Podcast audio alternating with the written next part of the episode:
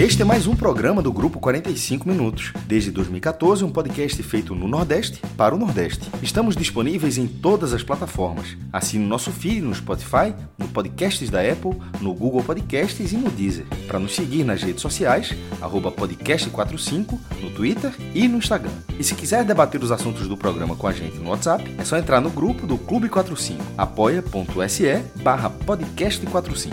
Muito obrigado pela escolha e pela confiança.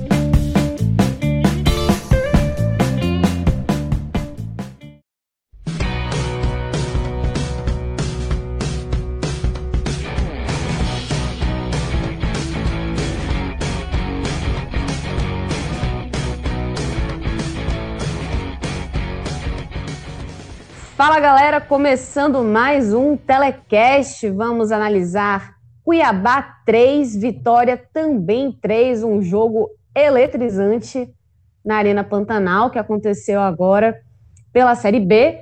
Um jogo assim que, que começou muito movimentado, teve alternâncias na, na liderança do placar, duas viradas e um, um empate que acho que deixa assim até justo, vai, porque as duas equipes conseguiram manter um, um bom nível de, de, futebol. Foi um jogo muito mesmo disputado, que as duas, as duas equipes poderiam ter saído vencedoras. E, enfim, vamos analisar aqui o que aconteceu para que esse empate tenha prevalecido. Para quem não me conhece, eu sou Juliana Lisboa, estou aqui dividindo as análises junto com JP Pereira e João Andrade Neto. Opa, não, gente, Vitor Vilar é que está aqui nas análises, mas eu já já vou dizer por uhum. que me confundi, né, Vitor? Porque fique de você voltou... fique de Não, você voltou já brabo, né? E aí já começou a trazer algumas é, características do nosso amigo pernambucano, porque, digamos, enfim... Digamos que João voltou, mas Vitor não... Vitor voltou, mas João não saiu. pois, pois, é. é. Uhum. Só para completar, Vitor, assim, e, e, e, fechar aí nossa, nossa gangue do apito aqui, falar de Marcelão, que está aí nas, nos trabalhos da mesa de áudio, ele que deixa a gente bem na fita. Mas continue aí, vou passar a bola logo para você e se explique, viu? Porque eu só solto a bomba aí, você que se vira. Não, é só para contextualizar aí e e explicar, né? Eu realmente estou me sentindo pegando todo o ranço de, de João de Andrade Neto, porque eu fiquei fora aqui, não participei, não consegui. Oh, e deixando claro que essa palavra ranço é sua. E é. você não foi coagido a falar nada disso.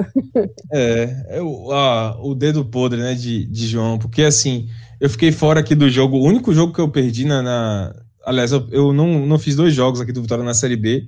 Um deles foi o 4 a 1 contra o Paraná, ou seja, é, o melhor resultado do Vitória nessa Série B. E esse jogo agora eu fui inventar de, de elogiar Vico, né, pela, pela cobrança de falta, inclusive ele fez um gol lá contra o Paraná de falta, um belo gol, deu assistência hoje também, cobrança de falta, fui inventar de elogiar Vico e aí o cara me perde o pênalti. E aí virei meme na internet, né, mas valeu a pena. Tô, já tô fazendo minha parte aqui e tô elogiando o Rafael Sobis, grande jogador Rafael Sobis, é, tem sido decisivo para o Cruzeiro. Acho que ele vai ser muito decisivo, muito importante também no jogo de no próximo jogo do Vitória aqui, né, que é contra o Cruzeiro. Então, é, Rafael Sobis, grande jogador aí, vai fazer toda a diferença realmente. Vamos ver se essa se essa minha meu dedo podre vai funcionar também contra os outros, viu? Ó, oh, Deus está de olho, viu? Eu só lhe digo isso. Mas dizem, olha só. Dizem por aí, dizem por aí que a reversa só funciona quando é natural, né? Essa aí eu senti aquele tom meio forçado. Vamos ver, vamos ver. Vamos Bom, ver. Vamos ver. Mas antes da gente falar do, do jogo, propriamente, vê lá. É... Amigo, se depender queria... de zica reversa, só falar um negócio, só se depender de zica reversa, Mazola vai chegar e vai fazer o maior trabalho da história, viu? O maior trabalho da história do Vitória. Justamente. Eu era... crítica a essa contratação. Era isso que eu queria trazer logo, né? Antes da gente avaliar esse jogo, especificamente, tem bastante coisa para a gente poder avaliar é, desse, desse trabalho que é, Rodrigo Chagas deixou como interino da o técnico interino do Vitória, né? porque a gente tem essa, essa questão toda da chegada do novo técnico do Vitória, né, o Mazola Júnior, anunciado, é, já estava é, em Cuiabá acompanhando a equipe, não treinou a equipe hoje, mas estava no, na Arena Pantanal, assistiu o jogo e vai ser o técnico que vai comandar a equipe no próximo jogo. Então, foi um, uma, um anúncio que pegou muita gente surpresa, a mim principalmente. Não imaginava que Mazola pudesse ser o nome que estivesse no radar do Vitória. E achava até muito mais. É, eu, eu achava que a situação de Rodrigo Chagas, apesar da última derrota contra o, o Confiança, né? É, ainda assim, era mais fácil um, que ele continuasse na, no comando técnico da equipe, mesmo como interino, até o final desse ano, do que uma tentativa de trazer um novo técnico, é, mais uma contratação. Se desse errado, seria mais uma despesa para o Vitória, que já, enfim, toda a fragilidade financeira do clube a gente já fala aqui, não é de agora. Mas me surpreendeu bastante e a repercussão, pelo menos com a, a torcida do Vitória, não foi das melhores, tanto é que Paulo Carneiro, presidente, usou o YouTube do, do próprio Vitória, né, o, o canal institucional, para falar sobre essa contratação. Vitor, a palavra está contigo. O que, que você consegue perceber aí da, de movimentação da torcida, do próprio Vitória, até da imprensa, né? O que, que você vê aí? Ju, é como você falou, né? A contratação ela já está muito criticada. E quando um, um, presidente precisa ir a público, né, gravar um vídeo para publicar na mídia oficial do clube, para explicar a contratação, e, e, de uma maneira bem, diria até arrogante, do jeito que ele fez, né? É, é o Carneiro que a gente conhece. Pois é. Por si só, isso já prova que a contratação, ela tá, ela é muito questionável, né? Muito questionável. Eu estou aqui a a gente tem o quê? Tem, uma, tem um dia já, 24 horas aqui da contratação de Mazola Júnior e a gente não consegue entender ainda o que foi que motivou o Vitória a trazê-lo. Mas, assim, para analisar isso de uma maneira é, bem fiel, eu acho que a gente tem que analisar dois pontos, né? Porque não é só a contratação de Mazola Júnior que gerou polêmica, é a não efetivação de Rodrigo. E, e aí a gente tem que separar. Eu acho que são coisas que têm que ser analisadas de maneira bem separadas para poder fazer uma análise fiel. A primeira é sobre Rodrigo. Eu né, até tenho um, uma opinião meio polêmica aí que vai contra a maioria da torcida, que eu sou nunca fui a favor da efetivação de Rodrigo. Não que eu não ache ele um profissional é, promissor, um profissional competente, pelo contrário, o Rodrigo é uma pessoa que eu gosto muito, já tive com ele várias vezes, entrevistei ele várias vezes, fiz especial com ele, fiz entrevista. É um cara assim que é, posso dizer até que é um amigo, assim, um cara fantástico. Torço demais por ele, acho que ele tem um futuro brilhante pelo Vitória, brilhante mas é, seria incoerência da minha parte aqui, e vejo incoerência também alguns é, torcedores que falavam que o Vitória precisava de, nesse momento, o Vitória precisava de um técnico experiente. Eu falo aqui desde o início da Série B que, para mim, desde a saída do Bruno Pivetti, o Vitória precisava trazer um cara mais no perfil de Geninho, por exemplo, um cara que apaziguasse realmente a situação do Vitória, que desse mais tranquilidade, que desse mais respaldo aos jogadores, que fosse realmente ali um, um tanque blindado, né, para poder absorver a pressão. É, um cara como o Geninho realmente foi no ano passado do Vitória, eu estou defendendo isso há muito tempo aqui, então seria incoerência da minha parte defender um, uma efetivação de um profissional que é ainda mais inexperiente né, no futebol profissional do que era Bruno Pivetti. Né? Rodrigo, é, eu que acompanho a carreira dele, ele começou no Vitória há pouco tempo, ele foi colocado como técnico do Sub-18 do Vitória né, há pouquíssimo tempo, Sub-17 do Vitória no, em 2017 para mim é um cara que tem um, um, potencial enorme. E eu quero ver Rodrigo técnico do Vitória. Mas nesse momento, eu acho que ele dá um passo gigantesco para ser mais valorizado pelo clube. O caminho ideal agora para o Vitória é pegar Rodrigo, valorizá-lo e não cometer o mesmo erro que cometeu com Wesley Carvalho, que cometeu com Carlos Amadeu, com tantos outros que passaram pelo Vitória e não receberam a chance. Então, é o momento do Vitória Rodrigo deu um cartão de visitas que me parece muito promissor, muito bom, e tem que ser aproveitado pelo Vitória. Mas é, eu nunca fui, a, como eu falei, justamente por conta dessa, dessa questão de achar que o Vitória precisa de um cara mais é, cascudo nesse momento, eu nunca fui a favor da, da efetivação de Rodrigo. Sempre defendi um cara é, mais, mais que absorva melhor a pressão. E é, absorva, que eu digo de absorver e tirar dos jogadores, né? De poder dar tranquilidade aos jogadores.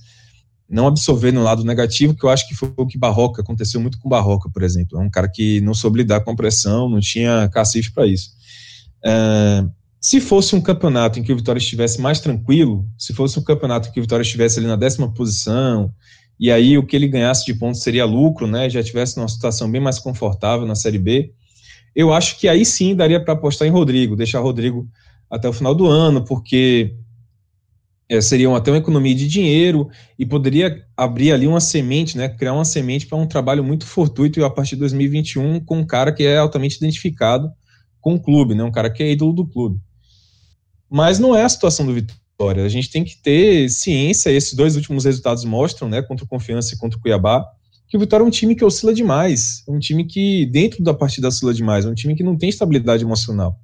E o Vitória vai brigar aí até o final do campeonato nessa corda bamba, administrando uma gordura que conseguiu em relação ao Z4, que pode de uma hora para outra, e, e, o Vitória está mostrando isso na sua oscilação dentro do campeonato ser esgotada muito rapidamente. E aí, meu medo é que, enquanto um ídolo do Vitória, um cara que tem muito potencial, Rodrigo entre na espiral negativa que o Vitória está há muitos anos. O Vitória hoje, eu vivo falando aqui, ele é um moedor de reputações. O Vitória é aquele moedor, o cara que se, se envolve com Vitória nos últimos anos, ele tem invariavelmente sua carreira altamente comprometida, né, questionada e tudo, até jogadores.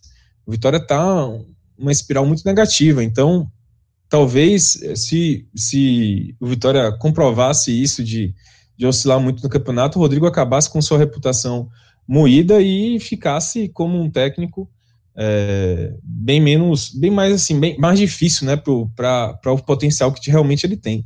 Essa é a minha visão. Então, diante da situação em que o Vitória está, de que ainda precisa dar uma resposta, ainda precisa de muita coisa para escapar da, da, da, Série B, da Série C, desculpa, eu acho que não era o momento de apressar a efetivação de Rodrigo, volto a dizer. Esse, para mim, é um ponto. Para mim, tem que contratar. Então, a decisão é essa. E finalizou aqui. Temos que contratar um técnico. Eu pensando aqui como um dirigente, temos que contratar um técnico mais cascudo, um cara que absorva, né, como eu falei, essa pressão e blinde o elenco. Só que aí a gente vai analisar outro ponto, que é a contratação de, de Mazola Júnior. Né? Eu, eu não concordo, não tenho como concordar. Um cara que. Eu, eu passo até a bola para João aí, que é um estudioso, um cara que é uma enciclopédia tática e deve conhecer bem mais o trabalho de Mazola. Eu não sei nem falar o estilo dele. Eu consigo falar de Mazola. Mazola é um cara, inclusive, como você falou, Ju, que como setorista, assim, como repórter, e, e, e, os colegas aqui que são setoristas na Bahia, nunca passou pela cabeça do, da gente, nunca, em momento algum, que o Vitória ia mirar nesse cara. Né? Nunca, não tem nem contato de Mazola Júnior, não sabe nem quem é, onde é que ele estava, porque é um cara totalmente fora do radar que foi contratado. E aí, como eu falei, eu não sei o estilo dele, não sei se ele vai manter o estilo de posse de bola, que Eduardo Barroca é, até estava abrindo mão, mas que Bruno Pivetti estava realizando no Vitória, se ele vai manter um futebol mais é, agudo que nem o Rodrigo estava desenvolvendo, não sei dizer o estilo dele. Eu sei que os últimos resultados dele não condizem com o que o Vitória precisa, não tem nada a ver. É um cara que está acostumado muito mais hoje, está muito mais um patamar de técnico da Série C, né? E, Até o campo mais... dele, né, né, Vilar, que assim, a gente tendo que se inteirar sobre quem é Mazola Júnior, a gente pegou é, até relatos né, de colegas né, que participaram de coletivas de imprensa, é, enfim, cobertura de jogos, e que ele é um cara que tem um temperamento complicado, né? É. Até mesmo dentro do próprio elenco, né? Já houve rusgas, né? Brigas, e que ele inflama bastante a imprensa, os próprios atletas, né? Então, isso é tudo que o Vitória não precisa agora. Pois é, e assim, no caso de Mazola, é, até falando sobre o vídeo que Paulo Carneiro é, gravou, eu acho que isso é mais uma amostra daquilo que a gente vem falando na Série B. Há um descolamento total do Vitória em relação à sua realidade, em relação ao que Vitória, e, e na, principalmente na figura do presidente, tentam pregar. Né? É aquela coisa assim de não baixar a cabeça, de não admitir, admitir uma vulnerabilidade que é, que é clara no clube, de tentar vender tudo como se fosse tá tudo sob controle, foi tudo expertise, é tudo decidido, vocês que não entendem nada de futebol. Gente, é, a verdade é a seguinte, o Vitória não. O Vitória, se fosse honesto assim, eu vou traduzir, tentar traduzir aqui o que seria a versão honesta do vídeo.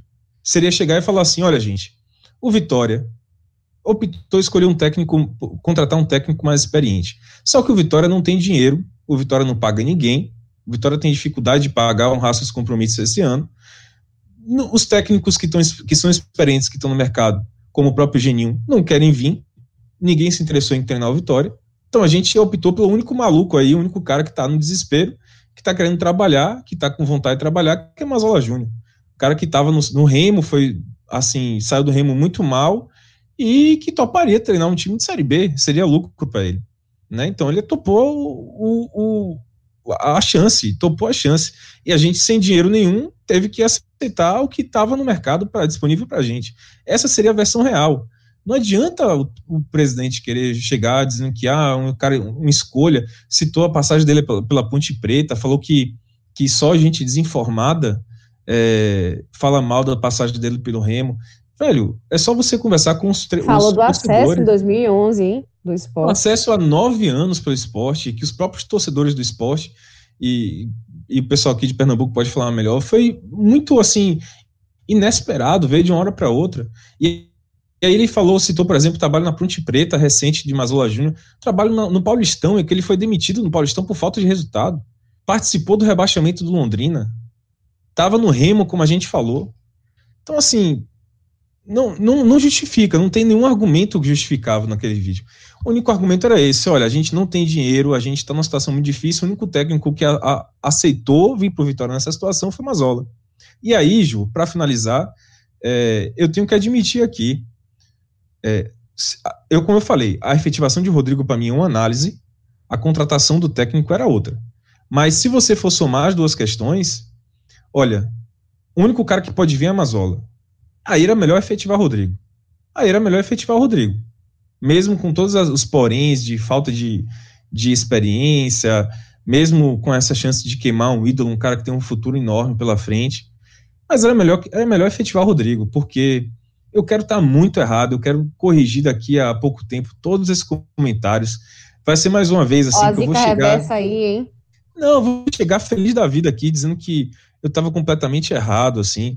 E a torcida do Vitória inteira, inclusive, né, vai, vai, vai admitir o erro, porque está todo mundo, todo mundo concordando e indo nessa mesma direção. Eu quero estar tá muito, muito, muito, muito errado. Mas me parece uma contratação fora de nexo. Não tem nenhum sentido para mim né? Quero estar tá muito errado, volto a dizer, mas.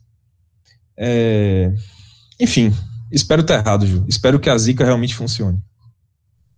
JP, sua vez agora. É, antes da gente falar do jogo, queria suas impressões sobre o Mazola e se você concorda também com essa análise que Vilar trouxe. Fala galera, depois de algumas participações rápidas aqui, entrando de forma mais, mais direta, né? É, eu tô, tenho uma visão muito parecida com a de Vilar sobre o contexto geral.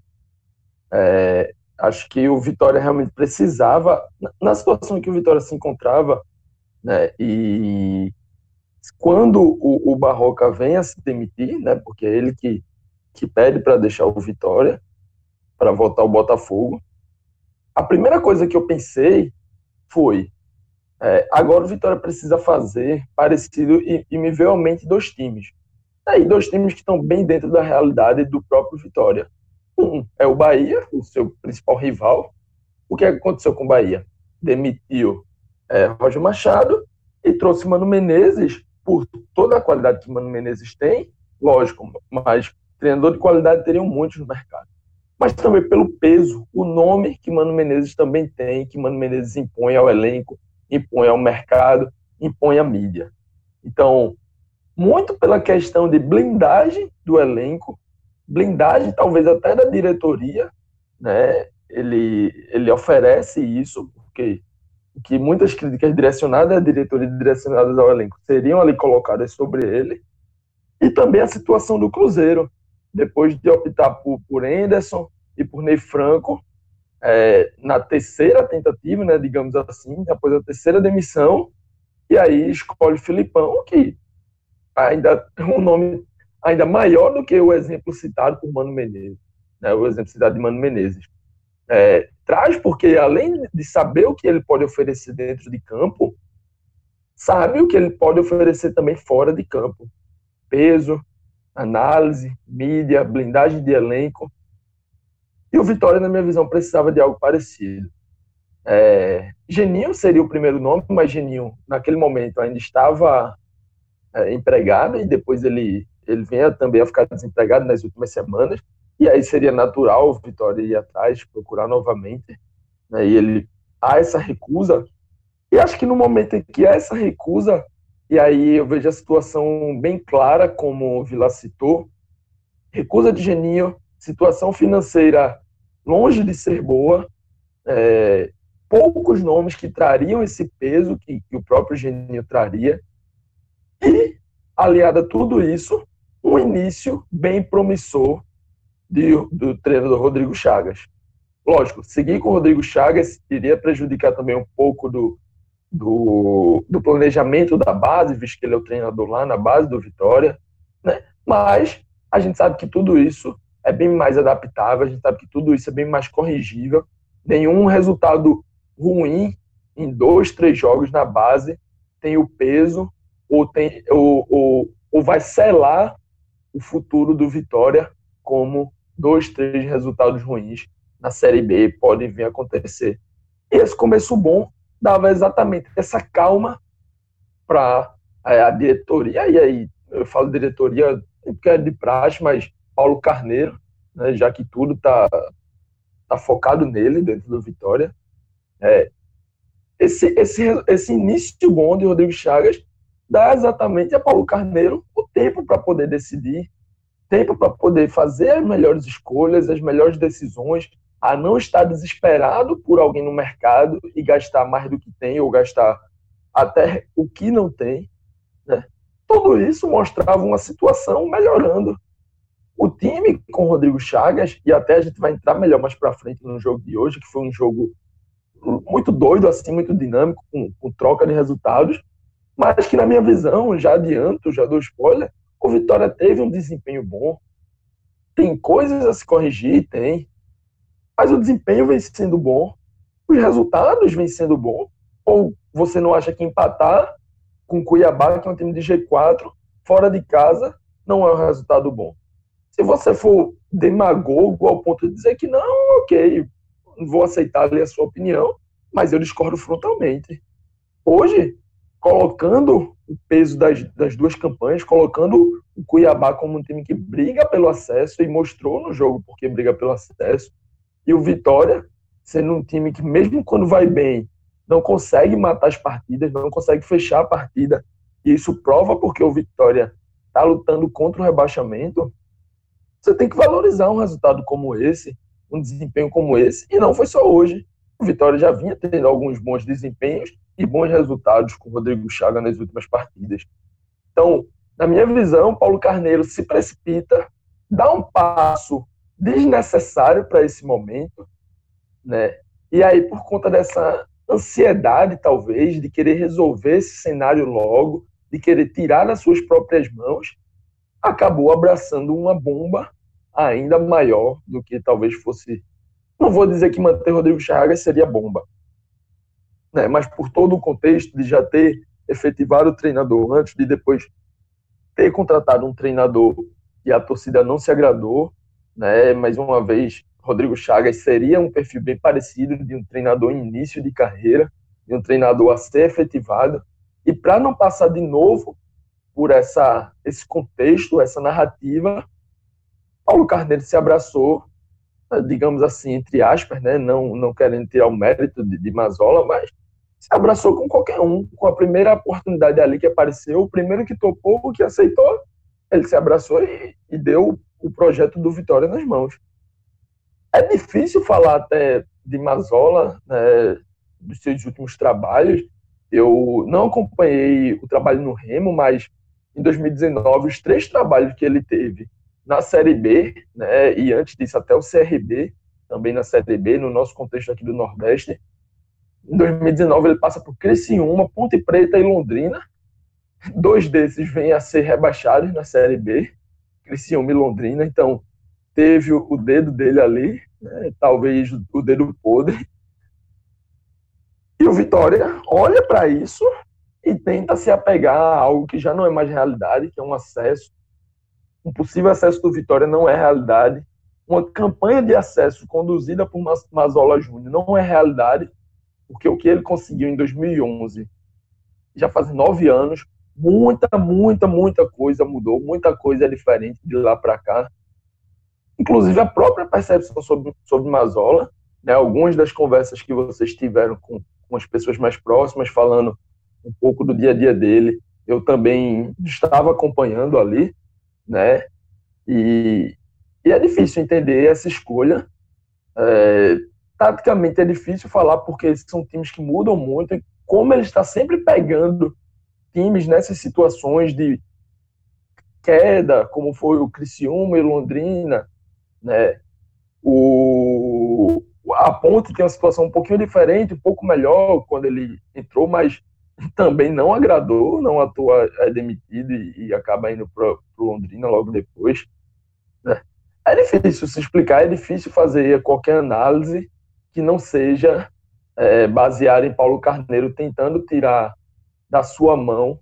Né? Acho até uma postura péssima para um presidente, para minha figura máxima ali no clube, que representa o clube no momento. E aí tenta tirar da mão dele, mas eu acho que em pouco tempo é, essa culpa, digamos assim, vai voltar ainda maior, porque acho que se vier a fazer um grande trabalho, é, acho que vai ser uma surpresa para muita gente, inclusive para mim.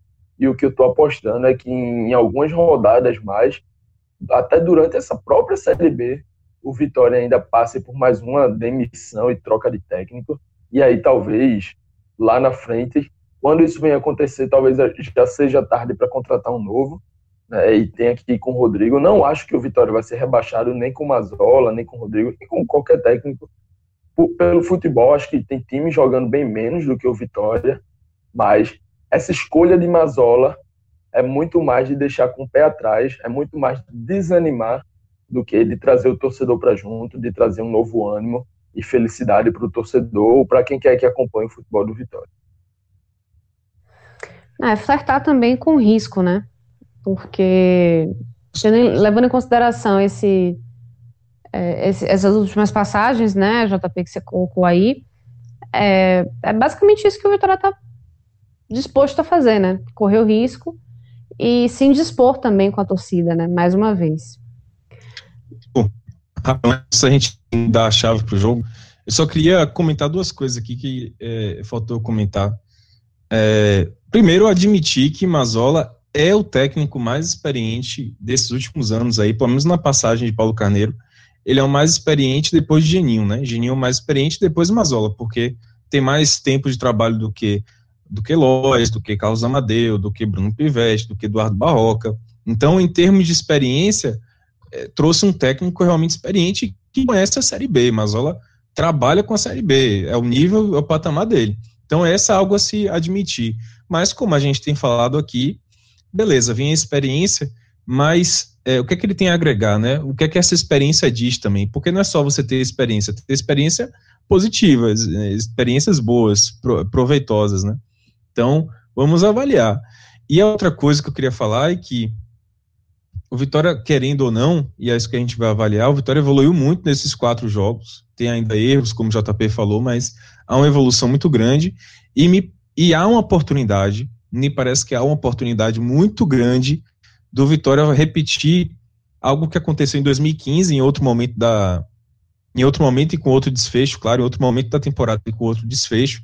Mas eu lembro que em 2015 o Vitória estava em frangalhos, uma dificuldade muito grande é, no início do campeonato da Série B, aí veio Wesley Carvalho, tranquilizou, devolveu tranquilidade assim ao, ao elenco, o elenco se ajustou, se entrou no, nos, no, nos trilhos, e aí veio um técnico bem mais experiente, como era Wagner Mancini, e colocou o Vitória para subir. Esse caso, como eu falei, é outro momento da temporada. é outra, outro desfecho também, o Vitória não vai subir. Mas há uma oportunidade de do técnico que suceder agora, Rodrigo, ele vai encontrar um, um, um ambiente muito mais tranquilo do que o que Barroca deixou. Então, de alguma maneira, o Vitória tem uma oportunidade, né? E que Mazola, inclusive, pode aproveitar e fazer um trabalho melhor do que tem feito, porque Rodrigo está deixando um bom legado. Antes da gente passar para a análise do jogo, eu queria só convidar você que está escutando a gente a conhecer o nosso portal, o NE45, que é onde a gente se debruça também para fazer várias análises, não apenas do jogo em si, mas trazemos notícias, bastidores, informação, tudo que acontece no futebol nordestino, a gente coloca lá. E outra coisa, né, para você que sente falta da gente ter mais telecast sobre outras equipes nordestinas, a gente tem um material muito bacana também sobre essas outras equipes, né, como por exemplo, Confiança e CSA que estão que jogaram agora também nessa rodada, tem material específico também, tem uma análise mais aprofundada, então é um, um, material que por enquanto a gente não consegue abraçar aqui nos telecasts, mas tá lá no NEA 45. Então, para você dar uma olhadinha lá e também, se o coração estiver grande o suficiente para abraçar esse projeto junto com a gente, dá uma passadinha no nosso Apoia-se para ajudar a gente a manter esse projeto vivo e crescente, né? apoia.se barra INE45 e você pode ajudar a gente a continuar fazendo o NE crescer. E também você participa né, do, do nosso grupo de WhatsApp, dos nossos bolões, de tudo que a gente produz aqui também de, de bacana para você sair ganhando junto com a gente. Bolão, bolão que essa semana foi nervoso para mim. Não, Opa. essa semana eu tive uma tive um rendimento meio abaixo ali eu que estou brigando ali no G4, nessa região, mas nessa rodada realmente foi um pouco abaixo do que vinha sendo. Mas o meu irmão estava em segundo lugar, meu irmão que é apoiador do projeto, estava né, lá participando, tranquilidade e humilde, e ficou em segundo até o, a segunda-feira ali que teve Goiás e Atlético Goianiense. Pensei que ia buscar ali um prêmiozinho para trazer para casa. Acabou que com o desenrolar da rodada não foi bem, apostou na vitória do, do Atlético, acabou o Goiás levando, e ele aí não, não confirmou essa vitória que eu estava esperando, né? Mas fiquei ali na expectativa junto com ele.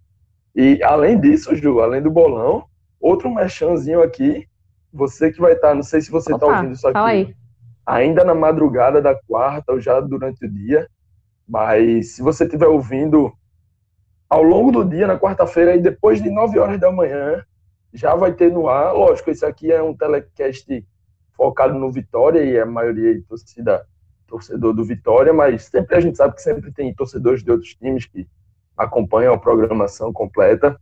Às vezes até o próprio tá colocando... Vitória mesmo tem essa, Exato. essa vontade. curiosidade e tudo, né? Mais clubes, mas joga aí. Amanhã, quando você estiver ouvindo esse tele, possivelmente já vai estar no ar um trabalho bem grande, em, a três mãos, três mãos não, né? Seis mãos, três pessoas.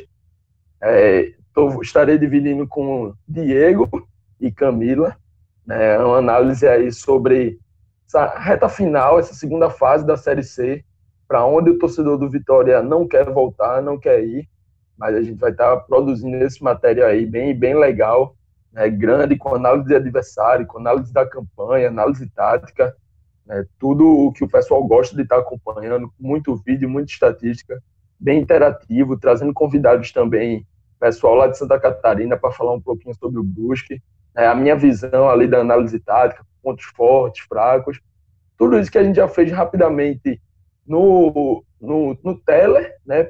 pós primeira fase, a gente vai estar fazendo agora maior e, e um material mais específico, com vídeo, com tudo, que a gente sabe que o pessoal gosta. Então, vai valer muito a pena. Você que gosta aí dessa análise tática, é, vou estar assinando mais uma vez isso e deixar lá o seu feedback, se curtir, né, apoia a gente, porque quanto mais a gente tiver esse apoio, quanto mais a gente tiver é, vocês ao nosso lado, a gente vai estar podendo abrir os nossos braços para poder abraçar ainda mais os times do Nordeste, que é o nosso plano, o nosso objetivo como um todo. Né? Falou bem demais, hein, JP? Agora, agora sim, finalmente, vamos falar sobre esse jogo. A gente falou sobre coisas muito importantes, né? Mas 3 a 3 um jogo muito, muito, muito disputado, que, enfim, as duas equipes alternaram a liderança e acabou igualdade no placar. Vitor Vilar, o que, que você me fala aí dessa partida? Tente ser um pouquinho mais breve, porque, enfim, se a gente vai matar nosso, nosso ouvinte TED. Quer dizer, acho que não, viu? Porque tá, o TED tá longo, mas tá bom. Manda aí, sua análise. Pois é, Ju, indo direto ao ponto, né? Porque a gente, senão, esse jogo, inclusive, rende um podcast daqueles telecasts raiz aqui, né? De um minuto, uma hora e meia, uma hora e quarenta e cinco, porque foi um jogo muito movimentado. Mas, assim, indo direto ao ponto, eu achei o Vitória melhor em campo do que o Cuiabá. Com toda sinceridade, eu vi o Vitória atacando mais e o Vitória teve, inclusive, uma oportunidade muito importante no final do jogo eu vou falar melhor sobre isso depois com o Evandro, né? E que fez o impensável, assim, matou a jogada completamente. É, tentou fazer uma jogada inteligente, mas matou, acabou jogando, matando a jogada porque os próprios companheiros acreditaram que ele ia fazer o básico, né? Que era partir para ataque. Mas enfim, daqui a pouco falo sobre isso. No primeiro tempo, eu achei o Vitória melhor do que o Cuiabá. O Cuiabá abriu o placar, mas foi no único, na única jogada realmente que o Cuiabá construiu na, naquele iníciozinho de jogo ali, quando o jogo realmente estava bem movimentado, as duas equipes é, correndo muito, buscando muito a partida, assim, o jogo em si, muito franco, o jogo estava muito franco, e mas o, o Vitória estava atacando mais, o Vitória estava povoando mais o ataque. E aí é interessante, né, ter finalizado mais, inclusive ter saído com um placar até melhor no do primeiro tempo do que um a um. Que é, as duas coisas que para mim que faltaram foram Primeiro, ter um centroavante em campo, porque Jordi Caicedo foi nulo no primeiro tempo inteiro. Só teve uma jogada que ele fez no finalzinho, no estilo dele, né? Que é arrancada, brigando ali, rompendo contra a defesa. Mas só um cara que tem muita dificuldade de posicionamento, impressionante, que não dá passe, não se oferece para passe, não não corta, não faz a, a jogada em diagonal para receber em profundidade. Um cara assim, muito inoperante em campo. É, então não teve, não teve centroavante. Se fosse Léo Ceará, com certeza o jogo seria bem diferente nesse sentido. Até Júnior Viçosa, não sei, vai. Eu sei que eu vou citar aqui um nome maldito, mas é, pelo menos Júnior Viçosa tem noção de posicionamento, né? Algo que o Caicedo não, não mostrou, até hoje não mostrou. Segundo ponto foi ter jogadas pelo lado esquerdo, porque o Vitória se mostrou um time capenga nesse jogo, né? Só tinha jogada pelo lado direito. É, Vico, numa noite inspiradíssima, é, também vou falar de Vico daqui a pouco, mas uma noite inspirada, participando muito do jogo pelo lado direito, criando bem as jogadas, participando o tempo todo, indo na linha de fundo com frequência, cruzando bem, inteligente. Vico estava numa partida muito boa. É, se fosse, se o Vitória tivesse mais jogada pelo lado esquerdo, quem estava caindo mais por lá era justamente Thiago Lopes, mas na única jogada que ele participou efetivamente do primeiro tempo, ele partiu pelo meio, né? Não foi bem pela esquerda, foi mais pelo meio, ele saiu cortando pelo meio, que foi o lance do gol. É, se ele tivesse participado mais pelo lado esquerdo. Jogadaça de Thiago Lopes. Sim, jogadaça. E o curioso é que os, dois, os gols saíram de jogadas muito parecidas, né? Jogadas que começaram, pegaram o adversário bem adiantado. O Vitória adiantou demais a marcação no, jogo, no gol do Cuiabá e aí tomou contra-ataque. E da mesma forma, o Cuiabá adiantou demais a marcação, o Vitória roubou na defesa, Thiago Lopes saiu levando todo mundo e Vico fez uma jogada inteligente, dando passo para trás. Mas enfim, o primeiro tempo foi isso. Depois os times caíram muito de produção, caíram de ritmo. E como eu falei, se o Vitória tivesse mais jogada pelo lado esquerdo, eu acho que chegaria com um resultado até melhor para o intervalo. E aí no segundo tempo foi aquela loucura, né? O Vitória conseguiu é, fazer o 2 a 1 com uma, mais uma jogada de Vico, né? Vico deu assistência no primeiro gol deu na segunda com a cobrança de falta, e foi aí, inclusive, que eu fui elogiar Vico e me quebrei lá no Twitter. Porque, querendo ou não, muita gente falava, ah, sem Thiago Carleto, o Vitória não vai conseguir fazer nada em bola parada. Já é o segundo jogo em que Vico produz na bola parada. Então, aquela falácia de que o Vitória tinha uma dependência de Thiago Carleto e que poderia é, perder muito com a saída dele, está se comprovando o contrário. Ainda que Vico tenha feito o que fez, né, perder o pênalti, que é algo que Carleto não perdia, mas eu acho que ainda assim Vico está no lucro. E o Vitória melhorou muito isso aí, ninguém vai negar, né? Que o Vitória melhorou muito depois da saída de Thiago Carleto, apesar dos laterais não terem feito uma boa partida hoje. Eu acho que também vale pontuar isso. É, mas aí o, o, pênalti, né? O Vitória fez 2 a 1 um na jogada, como eu falei, cruzamento de Vico, gol de cabeça de Fernando Neto, outro que fez uma boa partida. E, e, acontece aquela coisa inacreditável do Vitória, né? O Vitória, mais uma vez, teve a oportunidade de conduzir o jogo com tranquilidade. Como o JP falou, acho que é inegável que um bom resultado seria um excelente resultado. O empate em si já é um excelente resultado. Vencer por 2 a 1 um era um, um resultado melhor ainda. E o Cuiabá, cá entre nós, não estava demonstrando assim que ia conseguir. Né, se o Vitória tivesse feito 3 a 1 de pênalti com o Vico, o Cuiabá não estava com cara de que ia reagir àquele jogo. Né, não estava com, com essa pinta. Era realmente para matar o jogo, decidir e só administrar. E Vico mandou. Uh, o jogo em Cuiabá, ele mandou, sei lá, mandou aqui em Salvador a bola. Foi inacreditável a cobrança dele, para calar minha boca lá. E aí o jogo mudou completamente. Então, vitória é uma montanha russa, é inacreditável. Vitória de, de, dois a, de um possível 3 a 1 tomou o, o 3 a 2 né? Dois gols de Elton. É, a lei do ex comprovando mais uma 2 vez. 2 a 2 na que... verdade, né? Porque não chegou a fazer o terceiro, aí levou 2 a 2 o, o Vitória tomou a virada, né? 3 a 2 E aí era, era um possível 3 a 1 para um virou um 3 a 2 pro Cuiabá, entende? É, era um possível 3x1 pro Vitória, virou um 3x2 pro Cuiabá. Eu achei que você ia falar de, de do, do, gol do empate, depois o, o, a virada, mas enfim, você já, já foi diretão. É, de um 3x1 pro Cuiabá, em uma jogada muito parecida, né, com o gol do Confiança ali que tomou. É, cruzamento na segundo pau, o lateral não sobe bem, bola vai primeiro da área, o pessoal dorme e, e acaba que o, o Vitória toma o gol. Enfim, paciência. O, o, lado bom é que o Vitória conseguiu empatar depois com o Thiago Lopes, e como eu falei, a jogada de Evandro no final do jogo foi irritante, é irritante. É um cara que já começa a, escrever o odd.doc aí dos, dos torcedores do Vitória, já começam a escrever o odd.doc porque o que ele fez foi brincadeira, velho. O Vitória teve um contra-ataque maravilhoso puxado na reta final do jogo. Ele correu igual um maluco para acompanhar a jogada, saiu lá de trás da defesa, acompanhou bem a jogada, a bola vai nele, e aí ele toca para Van, que já tinha desistido da jogada. Acho que era Van que estava chegando. Van olhou ele de cara pro gol do jeito que ele tava, Van desistiu. Van puxou o freio de mão do contra-ataque. Porque achava, ó, o cara tá, um atacante está recebendo em frente pro gol, ele vai partir para o meio, vai partir para dentro e vai fazer o gol, vai chutar, pelo menos vai chutar. E Evandro decidiu tocar para Van atrás e Van desligado no lance, perdeu a jogada, matou a jogada, irritando muito o torcedor. Que sim, o Vitória para mim jogou melhor, Ju. É, apesar das, das da, da, como eu falei, da falta de produção pelo lado esquerdo e pela, pelo vacilo na defesa, né, que foram vacilos muito claros os gols, de um time que joga de maneira mais eficiente, né, no caso de aproveitar melhor os espaços, um time que sabe puxar um contra-ataque como o Thiago Lopes puxou, como puxou o contra-ataque também na reta final, um time mais veloz, um time mais incisivo. Acho que Rodrigo deixa essa, esse legado aí. Muito bem. É, JP, o que mais você acrescenta aí? Que, que você viu taticamente falando aí da, dos posicionamentos das equipes e quem que você acha assim que se pudesse, né, se, se o placar tivesse que pender para um lado, assim, quem que você acha que jogou mais bola, que se realmente o, o empate foi justo ou se tinha alguém mais merecedor aí de sair com a vitória?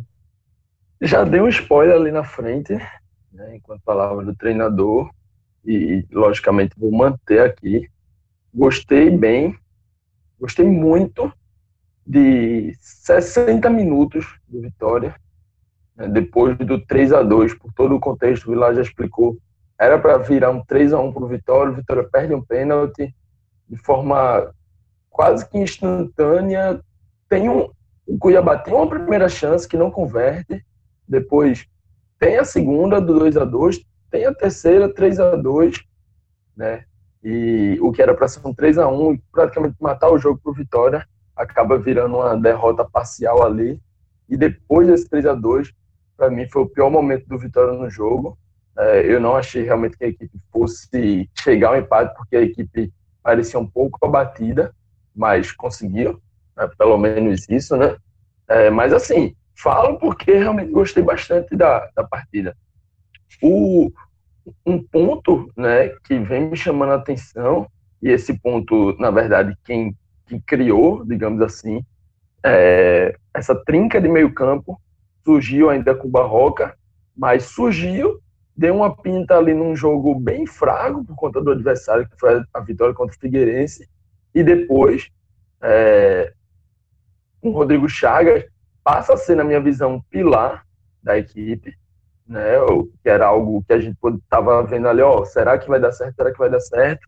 E fazendo também talvez esse jabá daquele tele ali de, de meio de temporada, de avaliação da Série B, né, em que a gente falou do time ideal do Vitória, é, eu e Vilar discutimos bastante sobre isso, sobre o time como um todo, e já naquele momento eu falava né, o quanto queria ver esse Vitória exatamente jogando com, com três volantes, com essa trinca ali do meio campo, em alguns momentos já tinha entrado, mas não tinha sido bem uma trinca, né? Porque tinha entrado com o Gerson Magrão, às vezes na ponta, algo desse tipo.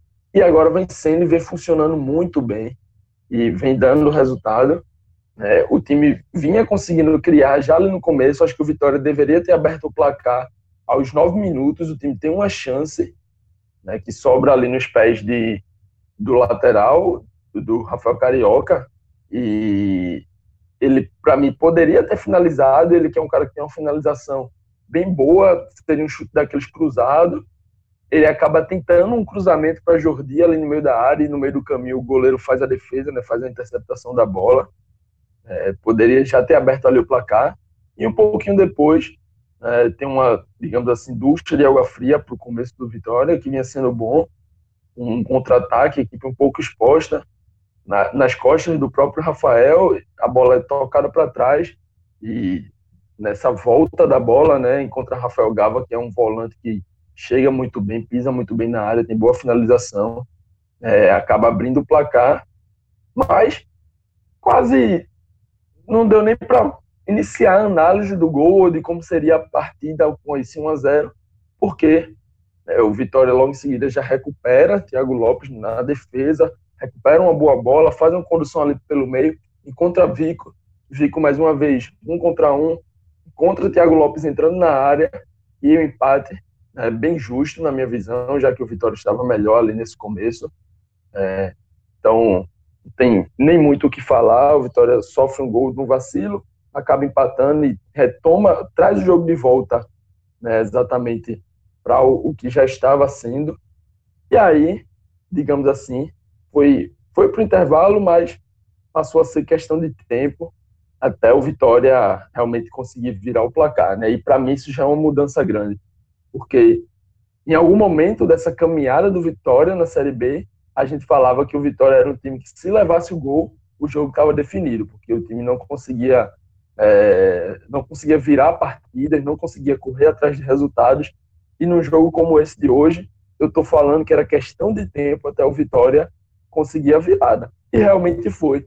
Mais uma vez, dos pés de Vico, né, com assistência na bola parada, é, bem, uma bola bem cruzada, foi uma bola também que assim que ele cruzou, eu já estava esperando algum, algum desvio ali, porque já, já a, a posição dos jogadores, a forma como, bola, como a bola foi cruzada, foi uma bola bem vantajosa para a equipe do Vitória, e aí é, o Vitória consegue fazer o 2 a 1 consegue a virada no placar né, e continua jogando muito bem.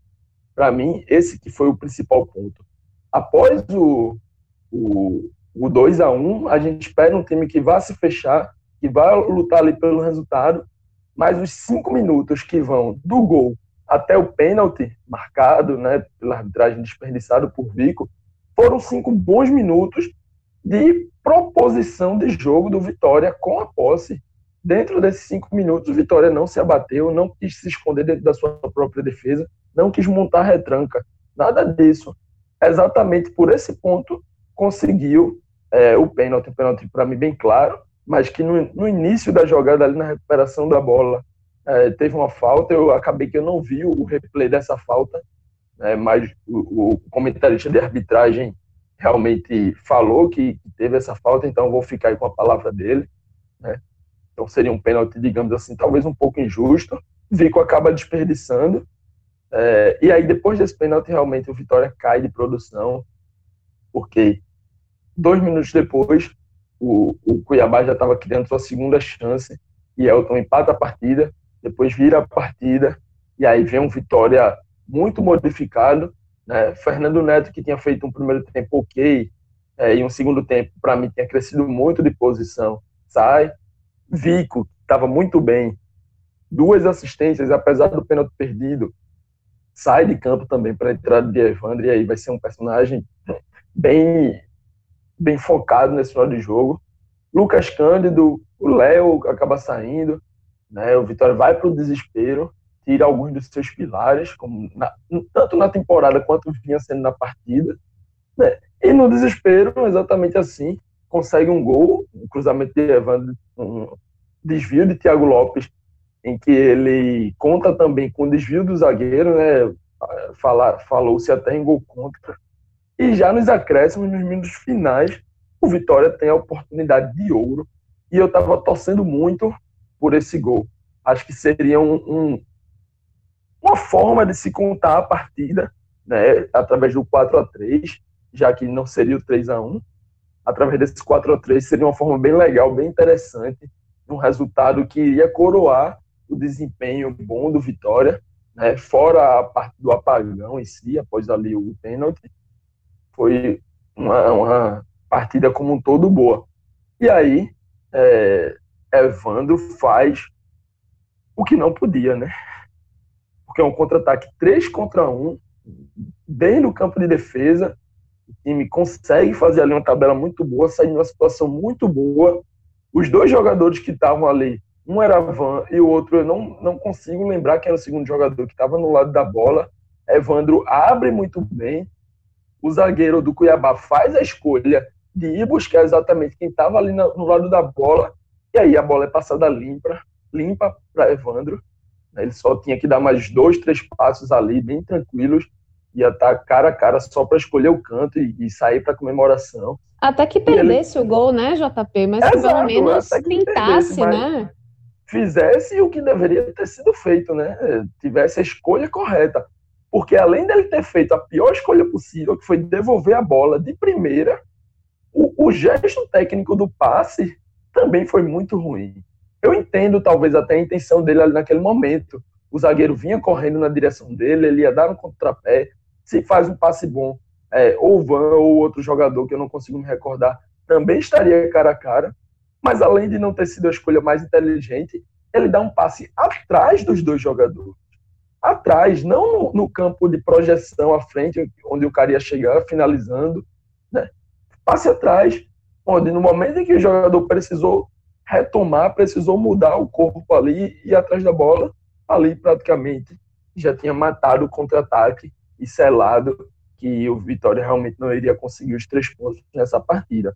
Apesar de tudo isso que foi falado, um empate que eu acho que precisa ser valorizado, pode ser valorizado né, para o Vitória, apesar de tudo, apesar de não concordar com a contratação de Mazola Júnior, para que ele tenha pelo menos paz e possa trabalhar com alguma tranquilidade, algum respaldo é, a partir de agora, a partir de amanhã, acho que acredita, acho que acredito que realmente comece o trabalho dele em campo. É isso. Vamos então passar para as análises individuais. Vilar, me conte aí seu top 3 do bem e do mal. Então, matando aqui de vez a, esse assunto desse jogo, é, para mim, o pior, já falei aqui, né? Já soltei o spoiler, não tem nem como escolher outro. É Jordi Caicedo. Como eu falei, eu acho que se o Vitória tivesse um centroavante nesse jogo, o jogo seria bem mais tranquilo, porque se fosse Léo Ceará, que nem é um centroavante assim, tipo, unanimidade na torcida, mas quando ele tá fora da equipe, você sente falta. Você vê a diferença que Léo Ceará faz. Eu sou defensor de Léo, gosto dele. Acho que ele precisa ser um pouco mais eficiente. Ele estava até sendo, né? Fez boas, boas partidas ultimamente, mas fez muita falta. Jordi tem uma dificuldade tremenda. O negócio dele realmente é botar em velocidade e correr atrás da bola. Jordi foi o pior, foi quem mais atrapalhou mesmo o time em campo. Mas não tem como citar Evandro também, que, que como o JP já falou, como eu falei, tem uma chance muito clara na reta final do jogo, irrita o torcedor, nessa atitude dele. Não foi um cara que atrapalhou o time durante 90 minutos, mas teve esse protagonismo negativo. E também, só para fechar o pódio, eu colocaria Léo, que, falhou né, no lance do gol do, do Cuiabá. É uma, o Vitória tem falhado nesse tipo de jogada do segundo pau, né? Joga no segundo pau, mesmo com o Van também teve um lance desse no segundo tempo, depois que o Van já tinha entrado. É, não sei o que acontece com o lateral, ele não consegue subir com o atacante, acaba sobrando ali. Mas o meu top 3 negativo seria esse, sem dúvida nenhuma. E o positivo, eu sinceramente até vou pedir licença aqui para fazer mais do que três, né? Porque eu gostei muito de algumas atuações. Vico, para mim, foi o personagem do jogo. Eu ainda coloco ele entre os melhores. Não é o melhor. O melhor, para mim, realmente acabou sendo Thiago Lopes. Apesar, veja bem, Vico, para mim, ele foi mais participativo no jogo, bem mais. Até o pênalti, eu não teria nenhuma dúvida de que ele era o melhor em campo. O melhor em campo disparado, porque foi o cara mais acionado pelo lado direito. O lado direito criou muita jogada, muita jogada mesmo com ele. Deu duas assistências, é, jogadas inteligentes. Vico foi brilhante hoje, mas perdeu o pênalti. E aí não tem como não, não pesar na, na, na, avaliação dele, né? Aí acaba sendo o Thiago Lopes, que nem foi tão criativo. Eu acho que o lado esquerdo, quando ele, quando ele cai pelo lado esquerdo, ele fica muito sumido. Eu, eu não gosto de Thiago Lopes como ponta esquerda. Eu prefiro ele como meia centralizado, que foi onde ele puxou as duas jogadas dos, dos gols, né? Que ele marcou. Então, para mim, ele é meia centralizado e, e ali ele atua melhor mas ele foi decisivo, dois gols, não tem nem como falar é, de outro jogador. Thiago Lopes o melhor em campo, Vico logo em seguida, mesmo perdendo pênalti. E aí vou falar mais, Fernando Neto também fez uma boa partida, é, o que é bom para o Vitória, porque Matheus Friso vinha se firmando nessa posição, mas acho que, que Fernando Neto coloca uma, uma competição a mais interessante. Os dois têm uma característica muito parecida. Gostei muito também da partida de Lucas Cândido, outro jogador que tem se firmado na equipe, re, re, é, recuperado algumas, algumas atuações de 2019. E para fechar, Guilherme Rende, que mais, mais uma partida muito boa do volante, cara que é onipresente em campo. E Rende é aquele cara que, assim, um, é, para mim, dos, dos jogadores do Vitória em campo, vai revelações. Ronaldo, que não é revelação está há muito tempo, mas desse ano mesmo, surpresa, Guilherme Rende. Beleza, um pódio bastante recheado, né? E que bom que é o, o, o pódio valendo, é o top 3 do bem. JP, suas considerações agora. Não vou me estender muito, não, porque concordo demais com o Vilar. A gente concordou muito aqui, a visão bem parecida sobre o jogo, sobre a situação. Né? Nos negativos cai cedo, porque simplesmente mostrou porque às vezes é preterido até por Viçosa, né? É uma escolha. Se você não tem lá Ceará, meu amigo, é uma escolha que acho que o Vitória já pode passar a pensar numa terceira opção aí, porque o Viçosa a gente já sabe que é ok, tem uma movimentação ali, é centroavante, tem experiência, mas simplesmente não está conseguindo fazer gols, né? não está conseguindo entregar gols. E Caicedo, a partida de hoje, é a partida que você simplesmente duvida, né, de algumas capacidades dele como centroavante, né, ele que joga às vezes deslocado também como ponta, realmente falhou muito o posicionamento, tecnicamente não consegue entregar. Enfim, acho que quando não tiver o Ceará, o Vitória já pode começar a pensar e a partir da terceira terceira opção aí, né? Então, Caicedo, Evandro, muito pela teve conseguido uma assistência, poderia ter sido digamos assim, um herói se tivesse ficado só nessa assistência aí. Não é tanto para herói, mas assim, o contra-ataque que ele mata, nas condições que foi, é, acabam que tiram ele ali de uma atuação positiva, traz ele para cá para o pódio dos negativos. E em terceiro lugar, é, acho que Léo pode ser o nome realmente citado aqui, mas não, não foi uma atuação tão ruim, digamos assim, quanto esses dois, mas acho que para completar o pódio é, tá bem colocado. E nos melhores, é, eu, vou, eu vou, vou com Vico, vou permanecer Vico aqui, em primeiro lugar, apesar do pênalti perdido, mas foi uma partida muito boa, duas assistências, bola rolando, bola parada, várias outras chances criadas, o pênalti sofrido, apesar de ter perdido. Né? Enfim, gostei bastante, bastante mesmo da atuação de, de Vico. Em segundo lugar, Thiago Lopes, e aí os dois gols pesam. É, Para mim foi até uma atuação sumida, é, não se apresentou tanto quanto a gente espera, do meia de ligação ali, às vezes cai por dentro, cai pelo lado esquerdo, é, já que tem essa trinca aí no meio, às vezes ele está um pouquinho acima dessa trinca, fazendo um losango, às vezes está pela ponta esquerda.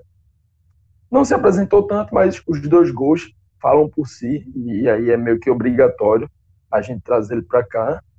E em, segundo, em terceiro lugar, É, acho que eu vou deixar dividido esse terceiro lugar aí, com dois volantes, né? Fernando Neto pelo gol e pela crescente que teve no segundo tempo. Acho que o primeiro tempo foi um primeiro tempo bem mediano, vi algumas pessoas dizendo que foi mal, outras que foi bem. Eu tô ali no meio, acho que foi bem mediano, mas cresce no segundo tempo, dá uma melhor dinâmica e faz o gol, né? Poderia ter sido ali o 2 a 1 um dos gols da vitória, poderia ter sido. E Guilherme Rende, que mais uma vez faz o que se espera dele, né? Um cara de muito potencial, aquele cara que o Vitória realmente tem que tratar com carinho e garantir ele por um futuro longo na equipe, porque o, o rendimento técnico, o retorno técnico já tem demais. E agora o Vitória também tem que garantir um, um retorno, um possível retorno financeiro. Então vou fechar com, com esse quarteto aqui. Muito bem fechado. Então é isso, minha gente. Um, um telecast que se estendeu um pouquinho além do que a gente normalmente está acostumado. Quero agradecer a meus amigos, meus colegas por mais um telecast gravado e quero especialmente agradecer a você que ficou com a gente até aqui. Forte abraço e até a próxima. Tchau, tchau.